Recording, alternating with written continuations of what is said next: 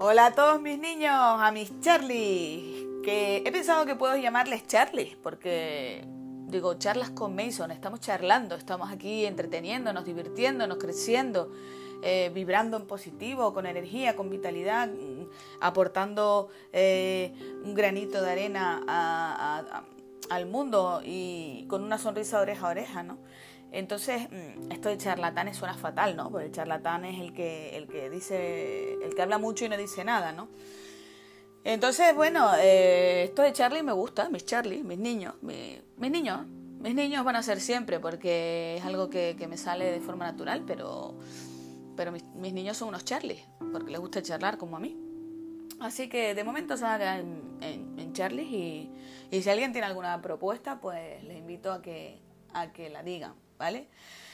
Y aquí estamos saludando el fin de semana, este viernes, con una sonrisita de oreja a oreja, con, una, con una vitalidad como si tuviéramos seis añitos. Y, nada, dándole sobre todo las gracias a, esta gran semana que ha pasado, que, todavía no ha terminado, pero que seguramente para muchos ha, ha sido dura, para otros no tan dura, para otros será muy exitosa. Así que tanto lo, bueno como lo malo, ya saben que hay que agradecerlo. Y hoy vengo a hablarles de creencias, de autoestima y de talentos. ¿Vale? Y voy a empezar nombrando eh, unas frases que les dijeron a, a unos personajes eh, conocidos, por supuesto, exitosos y que tanto han aportado aquí a, a nuestra vida. Y ¿Por qué? Porque al final de la charla eh, hay algo que tiene mucho que ver con, esto, ¿no? Y bueno, en, sí toda la charla está, está vinculada con esto, pero bueno, les voy a empezar, me pareció original empezar eh, nombrando a, por ejemplo, Walt Disney, al que le dijeron que estaba despedido en el periódico donde trabajaba porque tenía falta de creatividad. Díganme ustedes una persona que ha creado un mundo de fantasía que nada más poner un pie en él te vuelves un niño, un niño en todos los sentidos, en la ilusión, en la imaginación, en la vitalidad, en la sonrisa. Una persona que ha conseguido eso, si no lo hace con creatividad, díganme con qué coño lo hace. Y perdón por la palabra. Steven Spielberg, esa mente prodigiosa que ha hecho grandes películas, como por ejemplo ET, que fue mi primera película en el cine. Bueno, realmente mi primera película fue Gandhi, pero me quedé dormida, obviamente. Tenía seis años y mis padres querían verla y me llevaron. Duré, vamos, más menos que el caramelo en la puerta de un colegio. Bueno, pues Steven Spielberg ni siquiera superó el examen de admisión a la universidad. ¿Y saben cuál fue el motivo? Su ausencia de talento. ¿Han visto? Maravilloso. Se salieron. Albert, nuestro amigo Albert Einstein, del cual siempre hablamos, acabamos hablando por algún que otro motivo. Pues resulta que Albert no soltó palabra hasta que tenía cuatro años de edad. Y la conclusión de su maestro, lo que le dijo a sus padres fue, no saldrá nada bueno de este tonto. Tonto tú. Tonto tú. Porque vamos, o sea, mm, quisiera haber conocido al maestro de, Einstein. O, que Einstein nos hubiera regalado eh, una conversación que él tuviera con ese maestro de, su infancia. Pero bueno, se quedará para él, ¿no? Tampoco hay que, que ser vanidoso, ¿no? Y, restregar nada. A veces las cochetadas sin manos son las que mejor funcionan, ¿no? Thomas Alba, Alba Edison, ese gran descubridor de, la luz, de, esa bombilla maravillosa que, gracias a ella podemos tener tanto. Fue expulsado de la escuela porque su maestro, mm, siéntense y agárrense, creyó que era un retrasado mental. Un retrasado mental al cual tenemos que agradecerle tanto la humanidad. Mozart, Wolfgang Amadeus Mozart, el emperador Ferdinand dijo que su obra, eh, una que se llama Casamiento de Fígaro, el Casamiento de Fígaro, dijo que en esa obra había demasiado ruido y pocas notas musicales. Un emperador que seguramente, que seguramente delante de un piano no sabría ni cuál era la, la tecla 2. Pero él dijo que había mucho ruido y pocas notas musicales a este prodigio musical. Y Michael Jordan, ¿quién no conoce a Michael Jordan? A Michael Jordan lo expulsaron del equipo del instituto porque decían que no tenía habilidades para el baloncesto. Eso se lo dijo su entrenador. Imagínense, imagínense si todas estas personas, o sea, yo me pregunto cuántos de ellos habrían fracasado y cuántas cosas nos habríamos perdido nosotros, la humanidad, si ellos le hubieran hecho caso y hubieran escuchado la opinión de los, entre comillas, expertos, en lugar de escuchar la, voz de, ellos interior que les decía, no, no, no, tú lo vas a lograr. Discúlpenme. Eh, bueno, pues resulta que todo esto no es, no es la realidad. Todo esto son creencias. ¿Y cómo podemos destruir esas creencias? Pues la única forma de destruir esas creencias no es ni ir contra ellas, ni combatirlas, ni nada. La única forma de destruirlas es cuestionarlas. Cuestionarlas. Es decir, ¿cómo que yo mm, soy un retrasado mental? ¿Cómo que yo soy tonto y no podré hacer nada? ¿Cómo que yo no tengo talento? ¿Cómo que yo no soy creativo? Un dato. De todos los pensamientos que nosotros tenemos, solamente el 10% Solo el 10% son conscientes. Y el 90% restante son inconscientes. Lo peor de todo es que este 90% de pensamientos se meten en la mente subconsciente nuestra en forma de creencias. ¿Vale? Eh, y muchos de nosotros pensamos que cuando nos ha pasado algo, y yo la primera, siempre tienes la palabra en la boca de decir, esto ha sido el destino. Esto es el destino. ¿Ves? Era el destino. Y no es verdad. No es verdad. No es verdad. Hay un psiquiatra, un médico psiquiatra, Carl Jung, que decía que hasta que lo inconsciente no se haga consciente, el subconsciente seguirá dirigiendo tu vida. Y tú lo vas a llamar destino. Y es lo que pasa. ¿Qué es lo que pasa entonces? La mente crea las posibilidades, pero también la mente las destruye. Imagínense, eh, por ejemplo, en el ámbito del dinero, ¿no? Tú resulta que tienes eh, el deseo de atraer dinero a tu vida, ¿no? Y viene, eh, eso viene de tu mente consciente, ¿no?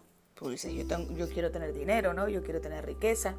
Pero tu mente subconsciente está, está programada para no tenerlo. ¿Por qué?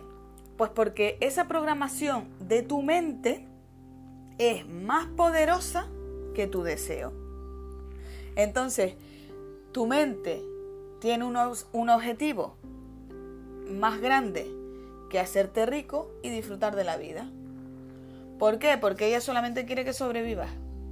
¿En dónde? En la mm, gran enemiga eh, que está presente todos los días en nuestra vida y se llama zona de confort. Y ahí es donde están nuestras creencias. Entonces, todo lo que está dentro de esas creencias, la zona de confort lo acepta y lo refuerza encima. Pero lo que está afuera lo rechaza. Las creencias nos llevan a unos pensamientos, los pensamientos nos, nos crean unas emociones que hacen que nos sintamos de diversa manera y que actuemos en base a eso. Entonces, si seguimos el mismo patrón de creencias, seguimos atrayendo las mismas situaciones, circunstancias y personas. Da igual que tú cambies de pareja, cambies de trabajo, eh, mm, hagas lo que hagas, si tienes el mismo patrón de creencias, seguirás atrayendo el mismo tipo de personas y repetirás el patrón una y otra vez. Lo que, lo que, lo que trata de, protegerte, o sea, esa zona de confort, lo que, supuestamente trata de, de protegerte, en realidad es lo que te está destruyendo. O sea, lo que crea tu vida también lo destruye. Y por tanto somos el resultado de lo que pensamos. ¿Por qué? Pues porque la creencia es la que manda y la razón la justifica. La verdad es la que te hace libre y la mentira es la que te mete en la cárcel. ¿Vale? Y yo digo, ¿cómo demonios eh, hacemos todo esto? O sea, parece algo tan complejo que tú dices, pero ¿cómo demonios hacemos todo esto? Bueno, pues nuestra mente eh, eh, protege todas esas creencias que, se van formando en, una, en un sistema que se llama el SAR, ¿vale? Que es un sistema de activación reticular. ¿Y cómo actúa ese sistema de activación reticular? Pues imagínense un filtro, pues así actúa, ¿vale? Eso actúa como filtro de todos los mensajes sensoriales que nos llegan del mundo externo. Es el guardián es el que tiene ahí las puertas y la llave de, las la, de la puerta de tu mente. Porque solo deja entrar la información que coincide con la que tú tienes en tus creencias. Y todo lo que no sea eso, lo desecha. Entonces ahí está el kit de la cuestión. Todo eso, todo ese resto que desecha nuestro SAR, que pueden ser personas, oportunidades, eh, mil cosas. Claro, como no coincide con tu patrón de creencias, pues el SAR se las carga. Y esto, lo peor de todo, es que lo hace de una forma tan inconsciente que nosotros ni nos damos cuenta. Es decir, ya se te puede pasar por delante la persona más maravillosa de este mundo que tú no la vas ni a ver. Entonces ahí es cuando ya encontramos la respuesta y cuando vemos que personas que siempre tienen buena suerte encuentran siempre buenas oportunidades, siempre les salen bien las cosas y de otra forma a otras personas les pasa todo lo contrario. Y no es Dios, no es la divinidad, no es la mala suerte, no es el universo, es tu amigo el zar, tu amigo, bueno, entre comillas. ¿Vale? ¿Por qué? Porque nosotros no vemos con los ojos, nosotros vemos con el cerebro. Por eso es tan difícil cambiar, porque nosotros no vemos lo que hay, vemos lo que queremos ver. No creemos la verdad, creemos lo que, cree, lo que queremos creer. Entonces, ¿cómo, cómo, ¿cuál es el, el primer paso para este cambio? Pues nuestra amiga la conciencia. Esa sí es que es nuestra amiga. Entonces mm, entendemos que la información eh, no es poder. La información no es poder, pero la aplicación de esa información sí que lo es. Lo que nosotros hacemos con esa información es la que determina el resultado que vamos a tener. Tú puedes estudiar una carrera universitaria para tener éxito, ir a un evento, ir a un seminario, eh, hacer todo, desear algo con todas tus fuerzas y desear algo no significa que vayas a obtener todo eso. Porque eso no vale de nada si tú no convences al cerebro de que esa información, de que ese estudio universitario, de que ese seminario, de que ese evento, de que eso que estás haciendo es importante para ti. Si tú no convences al cerebro de eso y le indicas a dónde quieres llegar, todo eso no valdrá de nada. Entonces, vamos a volver al talento, ¿no? Eh, el talento depende muchísimo, pero muchísimo de nuestra, autoestima y al valor que nos damos a nosotros mismos como personas. ¿Por qué? Porque si no creemos en nosotros y en nuestras capacidades, nunca vamos a, nunca vamos a conseguir nuestros sueños, ¿no? O sea, eh, basta ya, ¿no? Vamos a querernos un poquito, es un gran trabajo, es un gran trabajo y yo hablo por mí, siempre esto, que estas charlas que yo les cuento son eh, como conversaciones eh, auto, autocharlas ¿no? que yo me doy, pero que, de alguna forma las grabo y quiero compartirlas con ustedes. Yo eh, de ninguna manera quiero juzgar a nadie, ni, ni hablar en nombre de nadie, ni, ni con la experiencia de, de, experiencias de nadie. Hablo de mi propia experiencia y de cuál es, cuáles son los pasos, eh, las cosas que yo hago para autoconvencer a mi mente de que soy una persona eh, buena, que soy una persona que valgo, que soy una persona que, que me voy a comer el mundo y que voy a lograr mis sueños, ¿no? Porque no ha habido tanto impacto en un ser, en un ser humano a nivel humano eh, que nuestro nivel de autoestima. Quien se siente, se ve, se piensa, se trata, es la persona que al final acaba siendo. Por ejemplo, hablemos de metales, ¿no? Imagínense pues unas pepitas de plomo, ¿no? Pues el plomo, esas pepitas de plomo tienen una, autoestima que no es suficiente para, afrontar los desafíos que la vida le manda, porque está claro que la vida eh, no me manda desafíos para que yo diga, no, es que estoy, no estoy a la altura, no doy la talla, yo nací así, es que claro, es que precisamente la vida me lo manda así, de grande, para que yo, una pepita de plomo, me dé cuenta de que la talla ya la tengo. Pero es mi trabajo sacarla adelante. Y entonces, ¿qué es, la, ¿qué es la autoestima? Pues la autoestima es la que mide cuánto me estimo, cuánto confío en mí, cuánto me valoro, cuánto me quiero. Cuando yo me levanto por la mañana, me miro al espejo, me digo, no valgo para hacer ni la O con un canuto. Está clarísimo que con ese discurso es imposible que yo salga a la calle con alegría, con pasión, buscando oportunidades eh, y no las voy a encontrar.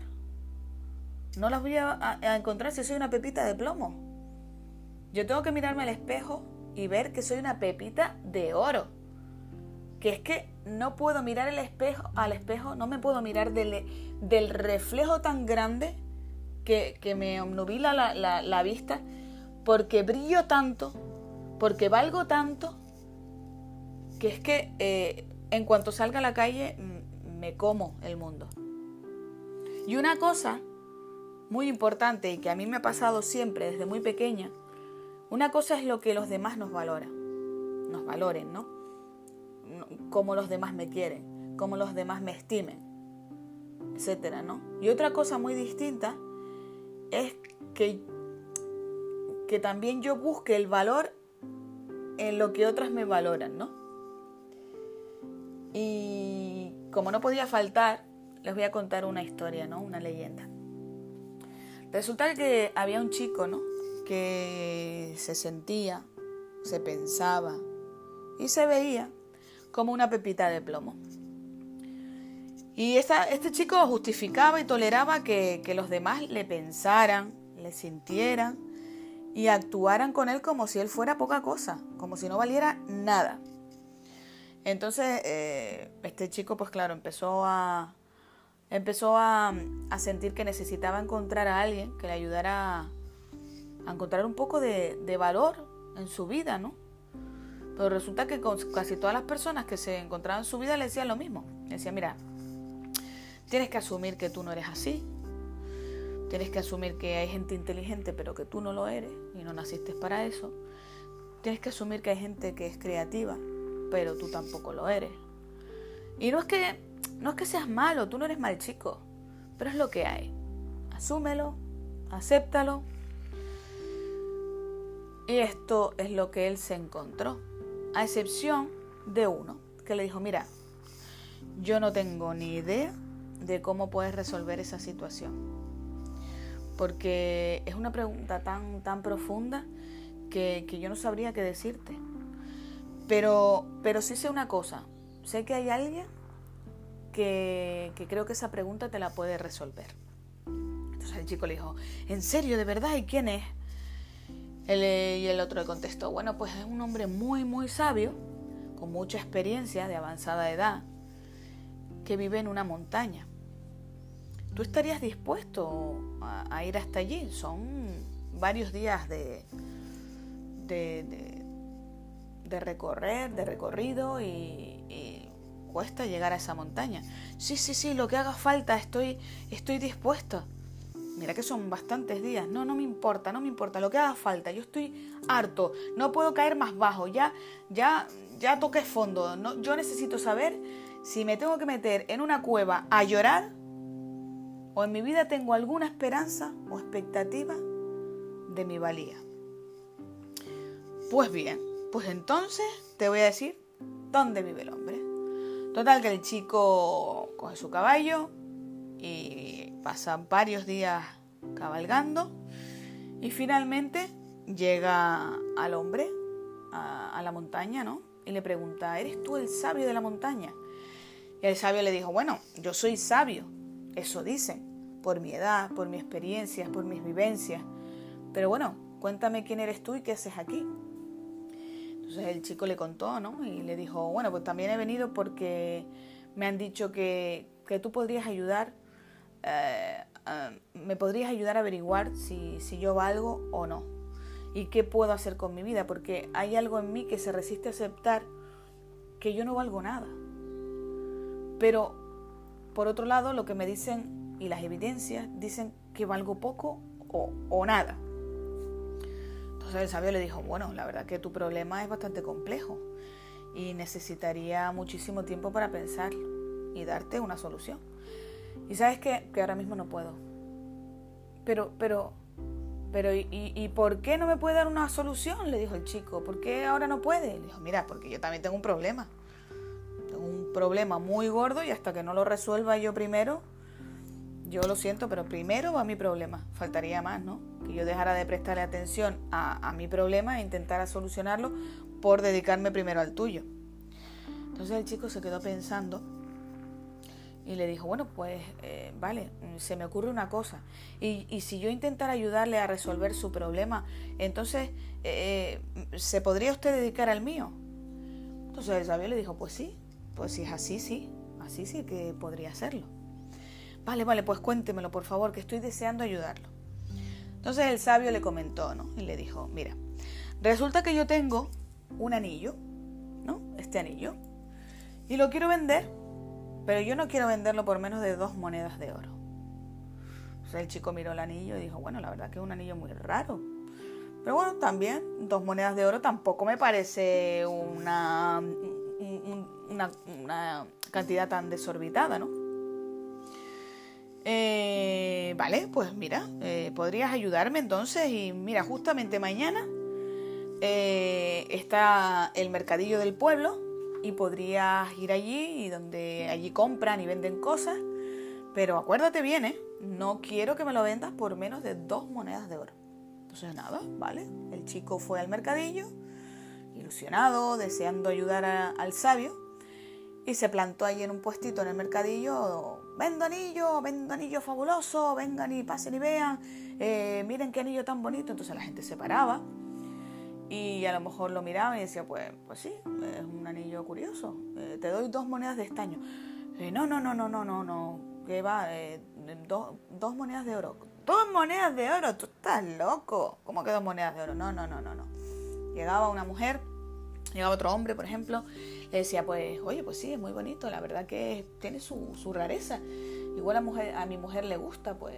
¿Cuánto, cuánto vale el anillo? dos monedas de oro. Dos monedas de oro. Si acaso te doy cuatro monedas de estaño, no, no te doy más. Y así se pasó el chico todo el día. Y por supuesto no consiguió venderlo.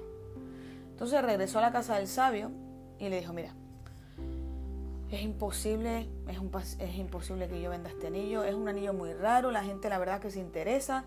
Pero claro, es que dos monedas de oro pues no, aunque no sabían ellos exactamente su valor, la gente no estaba dispuesta a pagar dos monedas de oro. Entonces el sabio se quedó pensando y le dijo, pues mira, no lo había pensado yo así. Tienes razón. No había caído en la cuenta de que yo no sé exactamente el valor real que tiene el anillo. Yo he dicho, pues dos monedas de oro, pero a lo mejor resulta que es muy exagerado. Entonces, le dijo el chico, entonces maestro, ¿cómo lo averiguamos? ¿Cómo resolvemos el problema? Y el maestro le dijo, mira, hay un experto, un auténtico experto en anillos, el mejor del mundo.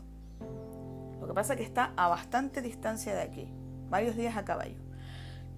¿Tú me podrías llevar el anillo y preguntarle cuán, cuánto es el valor real del anillo? ¿Cuál es el valor real? Sí, sí, sí, sí, sí, por supuesto. ¿Y si se lo vendo por dos monedas de oro? No, no, no, no, no. No he dicho que me lo venda. De eso nada. El anillo no se vende. Pero, pero usted no quería venderlo?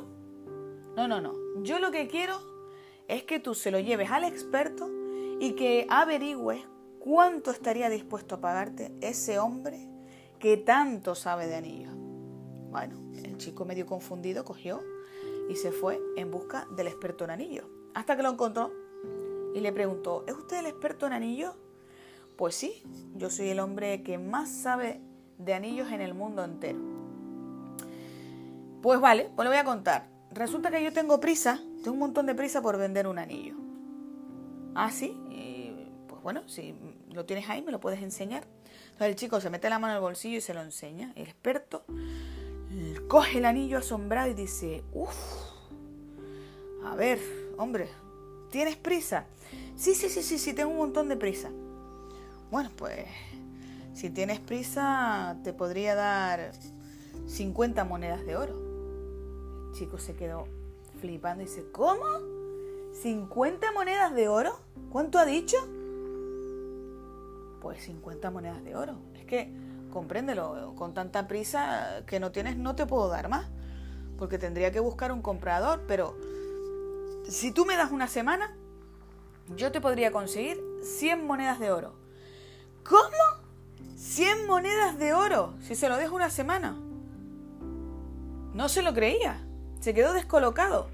Se, fue, vamos, chirriando casquete de, de, herraduras de caballo. Salió, vamos, como un cisco en el caballo a contárselo a su maestro, ¿no? Maestro, maestro, no se va a creer lo que me lo que me ha dicho el experto en anillos que me daba por el anillo 50 monedas de oro, no dos como usted decía. Pero es que encima me dijo que eso era porque yo tenía prisa, pero que si se lo dejaba una semana, podía darme 100. No lo entiendo, ¿cómo es posible? Y el maestro lo miró y le dijo, la contestación es muy simple, chico. En esta vida hay que preguntar a los que saben a los que saben. Y entonces, como en esta vida casi nadie sabe de seres humanos, resulta que hacen una tasación, como la que hacen en el mercado, como hacía toda esa gente cuando el chico fue al, a vender el anillo al, mercado y le decía, dos monedas de oro, tú estás loco, ¿cómo que dos monedas de oro? Pues igual, igual en la vida. Te encuentras con un profesor que es magnífico, que es magnífico, que sabe matemáticas, que te caga, pero de seres humanos no entiende una mierda. Y entonces dicen cosas como las que le dijeron a Edison. O lo que me dijeron, bueno, a mí no, se lo dijeron a mi madre cuando yo estaba en quinto de GB, con 11 años. Señora, su hija habla mucho y es muy fantasiosa. Solo sirve para hablar y escribir historias. Hicieron una tasación conmigo. Hicieron una tasación conmigo. Y lo que es peor, esa tasación fue una tasación negativa porque esa forma de hablar o esa forma que yo tenía de escribir historias, que en aquellos tiempos ni siquiera tenía la capacidad de, no tenía eh, mucho conocimiento literario, pero bueno, eh, a mí me mandaban una redacción y la profesora decía dos palabras y yo era capaz de, hacer ahí, vamos, una redacción que, me acuerdo que la clase se quedaba, Jolín, ¿por qué no escribes otra de no sé cuánto? Y los dejaba todos embobados, pero claro, como aquello fue algo negativo, pues mi madre también cortó. Y al final esa, esa creatividad o ese talento natural que, que yo tenía, pues se convirtió como algo que ahora, después de, de todo este tiempo, he empezado a, a encontrar otra vez, ¿no? Eh, entonces, esto lo hacemos entre nosotros y lo que es peor, lo hacemos con nosotros mismos. Porque yo, eh, al ver eso como algo negativo, también le puse freno. Y nosotros no tenemos ni idea de seres humanos. Nosotros no sabemos cuál es su profundidad, cuál es su valía, cuál es su grandeza. Pero que eh, nosotros creemos que sabemos un montón de personas y tasamos y juzgamos. Pero cuando alguien rompe los moldes, entonces esa persona descoloca.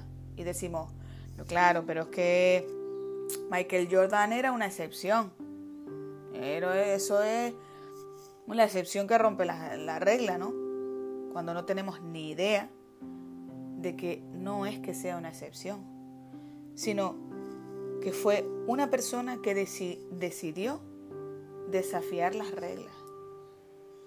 Ese fue Michael Jordan, ese fue Walt Disney, ese fue Thomas Edison, ese fue Wolfgang Amadeus Mozart. Todos ellos, todos ellos no se conformaron con esa tasación y decidieron desafiarlo y ahí está el resultado, ¿no?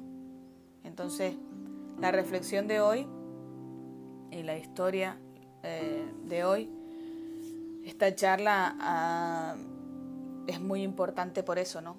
Vamos a dejar de tasarnos, sobre todo tasarnos a nosotros mismos y también dejar que nos tasen personas que no tienen nada ni idea de seres humanos, de cuánto valemos, de cuánto somos capaces de, llegar a ser. Así que tenemos que seguir, tenemos que seguir desafiando porque nuestro sueño está detrás del desafío, como, como, como todo, como todas las personas exitosas que, conocemos y que, vamos a seguir conociendo. Porque estoy segura de que todos conocemos a alguien exitoso, que es feliz, que ha cumplido su sueño. Y si nos sentamos a hablar con esa persona, y nos la cuenta desde un principio, seguro que detrás ha habido un Steven Spielberg, por ejemplo. Muchas gracias a todos, mis niños. Les deseo un feliz fin de semana a todos. Un achuchón grandísimo de esos de osos que me encanta, que me encanta. Soy más de abrazos que de besos y es que el corazón con corazón me encanta esa unión. Y nada más, sean muy, muy, muy felices, sigan brillando, brillando, brillando cada día más y que nadie, que nadie nos diga, ni nos tase, ni nos diga lo que valemos, ni lo que somos capaces o no capaces de hacer. Un besito, les quiero muchísimo. Chao.